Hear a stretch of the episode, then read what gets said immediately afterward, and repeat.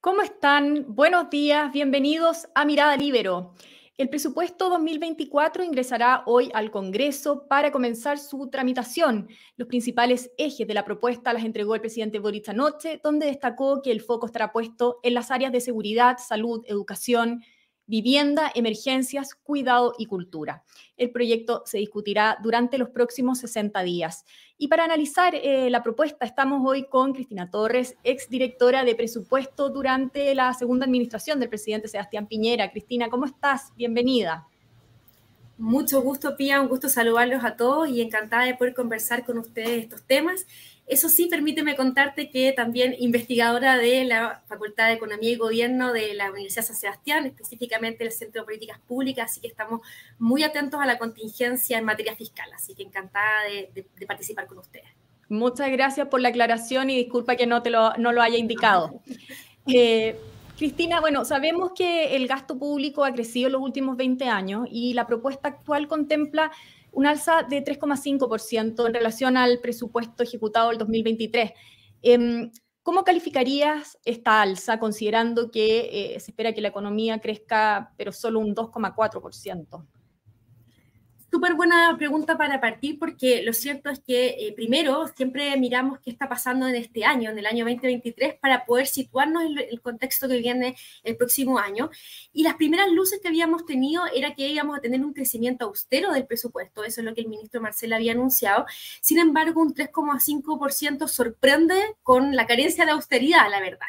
Eh, en ese contexto, nosotros si bien en 3% veníamos analizando que por ahí, por ahí podía venir el crecimiento dado las propias cifras que ya había transparentado Hacienda en el sentido de sus últimas eh, proyecciones de gasto en julio, el gasto para el próximo año ya estaba comprometido en ese margen, eh, al señalar el ministro que el presupuesto venía austero, esperábamos una cifra inferior y justamente en línea con lo que tú señalas, dado que la expectativa de crecimiento para el próximo año estaría en torno al 1,25, 2,25 según el último IPOM y este crecimiento, la verdad es que está por sobre un punto de este rango superior, así que nos quedamos, la verdad, eh, esperando la austeridad y, es por eso se requiere mucha lupa ahora en cómo se, logran eficiencias en, en, en, propia propuesta del erario fiscal. Mm.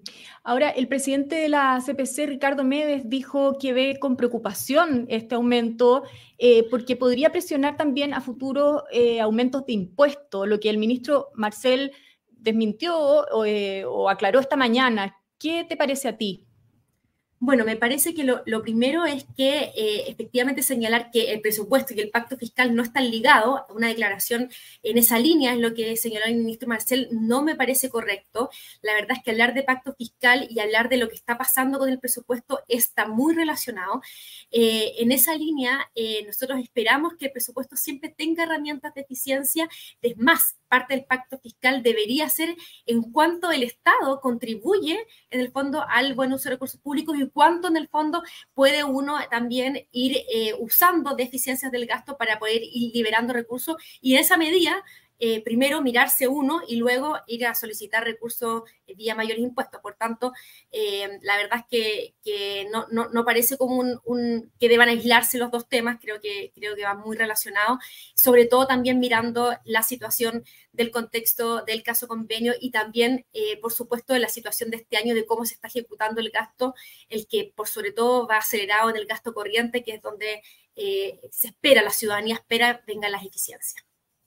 Incluso, es más, el presidente Boric también eh, hizo mención al pacto fiscal ayer en su discurso. Exactamente. Eh, los énfasis del presupuesto estuvieron puestos en la necesidad de un pacto fiscal, pero ese pacto fiscal, eh, si, uno, si uno en el fondo revisa lo que la, conciencia que tiene la ciudadanía en cuanto a la contribución que hace del presupuesto, un 80% del presupuesto viene de la recaudación vía impuestos, o sea, los recursos de todos los chilenos, eh, en, el fondo uno espera que, que sea eficiente y por sobre todo que antes de pedirnos más, eh, miremos cómo estamos gastando. Entonces, aquí estos dos temas van absolutamente correlacionados y sin duda va a ser parte del debate. Vamos a ir al tiro a eso, pero antes quiero preguntarte, porque el presidente dijo también que el presupuesto facilitará la recuperación económica. Si bien no tenemos el detalle de lo anunciado, ¿de qué manera podría tener el presupuesto un rol reactivador si, por ejemplo, se ha visto que eh, el Estado ha tenido problemas para ejecutar sus inversiones, por ejemplo. Justamente ese es el punto, Pia, ya que eh, usualmente el presupuesto justifica su crecimiento en base a em, poner mayor recurso en gastos de capital, esto significa inversiones públicas, versus el gasto corriente, que es lo que usualmente se utiliza para el funcionamiento del servicio, pero también para los programas y beneficios que se entregan. El gasto capital, obviamente, al, ser inversiones, eh, mueve licitaciones, construcciones, mano de obra, etcétera, y generación de empleo. Eso es positivo, pero hay un correlativo que, revisar, que es cuánta capacidad tiene el Estado realmente para poder ejecutar ese gasto de capital. Hoy día em, vemos en el año 23 grandes problemas en la ejecución. El, el, Ejecutivo, la verdad es que si uno proyecta eh, cómo está el comportamiento de este año, va a subejecutar presupuesto en, esa materia. Por tanto, yo en, particular, y creo que, creo que aquí eh, em, no solo me refiero a, a, a, una, a una, crítica em, que, que es como de números, sino que también es, cómo reforzamos esta materia, cómo, cómo reforzar las capacidades del Estado en la ejecución de un efecto reactivador. Donde sí eh, podríamos poner el énfasis y que creo que falta, em, que no tenemos el detalle, pero sí del anuncio, la verdad es que poco y nada escuchamos, es en mm. la creación de empleo. Em, vemos que sí se dio un énfasis en que el presupuesto crecería en inversión, dudamos de la capacidad ejecutora, pero falta el componente real que es empleo. Si bien la inversión, como te decía, crea empleo, lo cierto es que si no esa inversión no se ejecuta, no va a haber creación de empleo. Pero sí el apoyo puede venir a través de mecanismos de incentivo a generación de empleo, como a través de medidas de apoyo y subsidios, etc.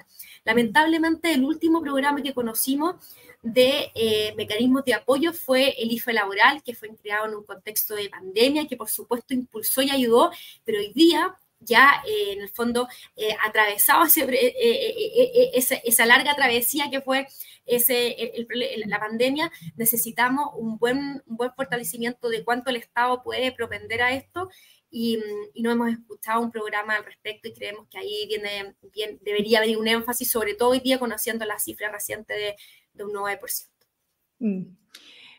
Quiero pasar al, tema de, eh, bueno, la probidad. Pareciera que, eh, de hecho, hay como una especial atención en la ciudadanía este año con el tema del presupuesto, del gasto público, dado los casos de corrupción eh, relacionados con la asignación de recursos que conocimos hace algunos meses. El presidente dijo que este es un presupuesto que cuida con celo el buen uso de los recursos de los chilenos. ¿Qué te parece a ti el planteamiento del gobierno respecto a la probidad? Bueno, me parece que todos los presupuestos tienen que cuidar con celo eh, los recursos de todos los chilenos. Em, a veces uno desde estas crisis tiene que buscar oportunidades y la oportunidad es que efectivamente las personas, como te decía, han tomado conciencia de la contribución que hacen al erario, fiscal y por tanto eso amerita un mayor eh, eh, énfasis en, los cuidados y en cómo se comunican las cosas desde el Ejecutivo, cómo se ejecutan y cómo se eh, comunican las medidas que se están haciendo. Creo que faltó contenido en el anuncio. ¿Qué es lo que, qué, por qué se cuida con celo? Bueno, ¿cuáles van a ser las medidas? Nosotros ya hemos conocido... Porque ellos dicen, van a regular las transferencias corrientes y de capital para privados, aplicando la concursabilidad el fondo es, eh, claro, obviamente ahora tiene que ir el detalle, pero aún así te, parece que, o sea, ¿cómo la evalúas en general? Es que eh, este, es el punto. Justamente la concursabilidad es algo que nosotros conocemos hoy día. Em, de hecho, eh, en el debate legislativo del presupuesto 2020 logramos incorporar un artículo que es el que propone como regla general que toda transferencia corriente se haga vía concurso público. Esto había sido un anhelo que venía desde mucho tiempo atrás, pero en el Congreso también se nos había truncado la posibilidad de eliminar la discrecionalidad y poder concurso. Entonces, creo que fue una oportunidad, por ejemplo, en la época de la pandemia, para efectivamente ser más riguroso al efecto. El tema de los gastos de capital, efectivamente, había quedado pendiente dado que tiene regulaciones especiales, pero sin perjuicio de eso, hay más de 160 glosas que permiten excepciones a esta concursabilidad y permiten hacer transferencias directas.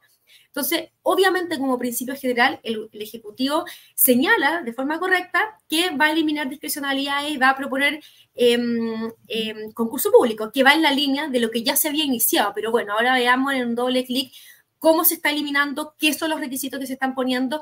Obviamente solo vamos a conocer el contenido desde el martes cuando tengamos el texto de, de los proyectos, pero el desafío es grande, son 160 ítems de transferencia directa que eh, queremos revisar, pero por sobre todo, que lo más importante es que tengan un, que se entienda fácil qué es lo que se está proponiendo, cuáles son los estándares, que sean a nivel legal, eh, y por supuesto que se elimine toda discrecionalidad y que, esta, eh, que, en el fondo la administración no tenga en el fondo facultades para poder eliminar o poner requisitos especiales.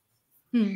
Ahora, hay otro tema también, porque eh, dentro de esto mismo, el presidente planteó que se eliminen para los gobiernos regionales la asignación directa para la ejecución de políticas públicas, que se aumente el control y la consulta a los consejos regionales y, bueno, lo constitucionalidad, lo que ya habíamos hablado. Esto de alguna manera eh, podría atentar contra la descentralización, ¿no? Eh, que es en el fondo algo que eh, hemos buscado tanto en el país. ¿Cómo lo ves? Sí, lamentablemente el, proceso de, descentralización que, que, comienza con, bueno, comienza hace muchos años con el proceso de regionalización, pero la verdad es que con la elección de gobernadores se trunca un poco con todos estos escándalos. Eh, no olvidemos que, eh, que obviamente las, regiones han demandado mucho más injerencia en, la distribución de sus recursos públicos y eso va en la línea correcta siempre que tú tengas pesos y contrapesos, ¿no? O sea, estas, estas en el fondo, estas facultades, esta entrega de, forma como ejecutar los recursos y decisión al gobierno regional tiene que ir acompañado de un correcto no solo seguimiento, sino que también acompañamiento de las entidades técnicas que tienen las competencias. Los gobiernos regionales tienen un desafío de centralización política y administrativa que está en curso con su, con, ahora con autoridades electas, pero también obviamente conocemos que eh, se necesita incrementar eh, capacidades en los equipos, se necesita también que estos siempre se sientan en línea con el gobierno central, que, que, que tengan a la autoridad central de forma cercana, los gobiernos regionales no son autónomos en sus presupuestos, necesitan el acompañamiento de la dirección de presupuesto, entonces obviamente hay ahí efectivamente em, un, la verdad es que un, se trunca un poco este, este proceso.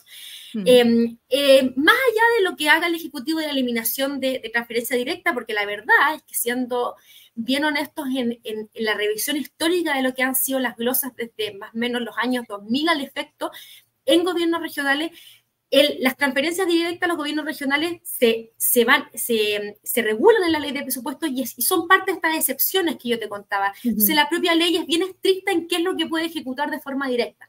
Pero más allá de eso, yo creo que el mayor problema que hoy día tiene el gobierno regional y que creo que es un problema para medir la real eficacia que tiene la asignación de recursos públicos y la ejecución de los programas concretos, es que el año 2023, el presupuesto en curso tiene una norma que señala que los, los eh, recursos se van a entender ejecutados una vez que se traspasan al gobierno regional. Y lo cierto es que eh, como dirección de presupuesto, no solamente tenemos que tener un, control en, un uso de, que sea transparente, de que haya estándares de probidad, sino que también sean eficaces. Eso es que los recursos cumplan los objetivos para los cuales fueron creados y, fue diseñado ese programa público. Y eso, con esta, con esta norma que existe hoy día, no tenemos cómo hacerle seguimiento. Yo creo que el mayor estándar que podemos tener de cara a la ciudadanía y a la transparencia es dar por ejecutado un recurso público en la medida que cumple su objetivo y para eso es importante la rendición de cuentas y por supuesto los controles que se hagan en que efectivamente ese programa se está ejecutando. Claro, claro, que cosas que a uno le parecen como naturales, pero que no se, no, se producen. Ahora, hay otro tema respecto, em, y que, a ver, me remonto porque el martes pasado el Consejo Fiscal Autónomo frente a la Comisión de Presupuesto del Congreso Em, hizo hincapié en un concepto que por lo menos a mí me llamó la atención, que es la moral tributaria, eh, que se refiere a, cuando los recursos públicos, a que cuando los recursos públicos, perdón, se usan de manera responsable, em, los, ciudadanos, cumplen con las obligaciones con el Estado, o sea, pagan los impuestos, etc. Pero cuando los ciudadanos pierden la, la confianza en la correcta gestión de los recursos públicos, esta moral se va erosionando. Entonces, en el fondo, llevando en simple esto, lo que yo por lo menos lo entiendo así, es que la gente empieza a decir, y disculpa la, formulación de la frase, es, ¿para qué voy a pagar impuestos si se roban la plata? Entonces, ¿cómo se, eh, prevenir que se erosione la moral tributaria, eh, especialmente después del caso convenio? Exactamente. La verdad es que todos los incentivos que se han ido creando en el Estado, desde el punto de vista de los incentivos que se crean para las remuneraciones del sector público, o sea, esto es para quienes eh, se desempeñan como trabajadores públicos, como también la evaluación y monitoreo del gasto, tienen por fin eso.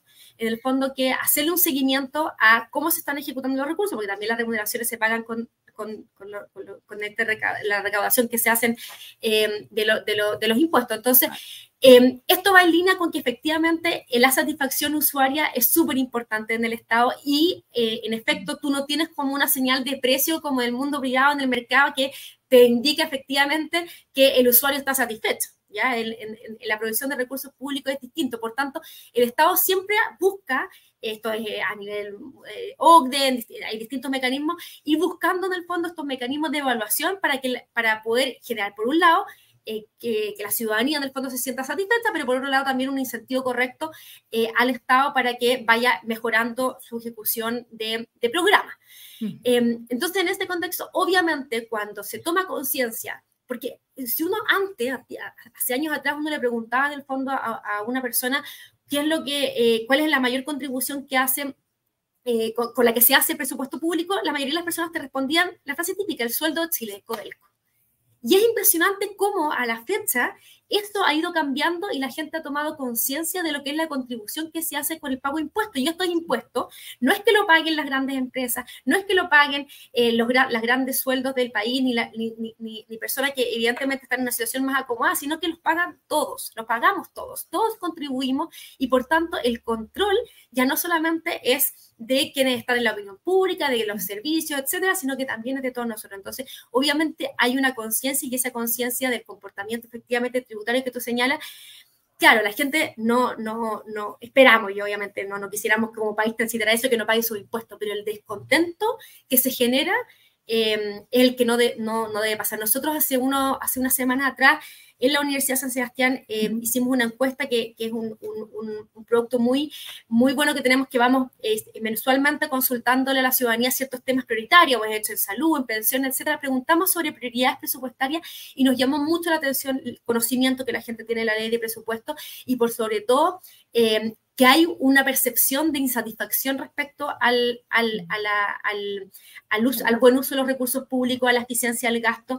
Y yo creo que ahí hay dos, dos situaciones. Una, creo que también hay un rol de todos, de comunicar mejor cuáles qué son los programas públicos, pero también de qué, de qué significa ser eficientes en el gasto y cuánto es realmente lo que se puede, lo que se puede hacer. Claro que sí. Bueno, Cristina Torres, exdirectora de presupuesto, también parte de la Escuela de Gobierno y Políticas Públicas de la Universidad San Sebastián. Muchas gracias por haber estado hoy con nosotros cuando realmente tenemos poca información todavía de este proyecto de ley, pero que nos ayuda a, darnos alguna idea. Así que gracias por haber estado hoy en Mirada Libero. Muchas gracias a usted y encantada de conversar de estos temas. Saludos a todos. Yo me despido también agradeciendo su sintonía, en particular a los miembros de la Red Libero que hacen posible este programa. Nos volvemos a encontrar en cualquier momento con más Mirada Libero. El Libero, la realidad como no la habías visto. Haz que estos contenidos lleguen más lejos haciéndote miembro de la Red Libero.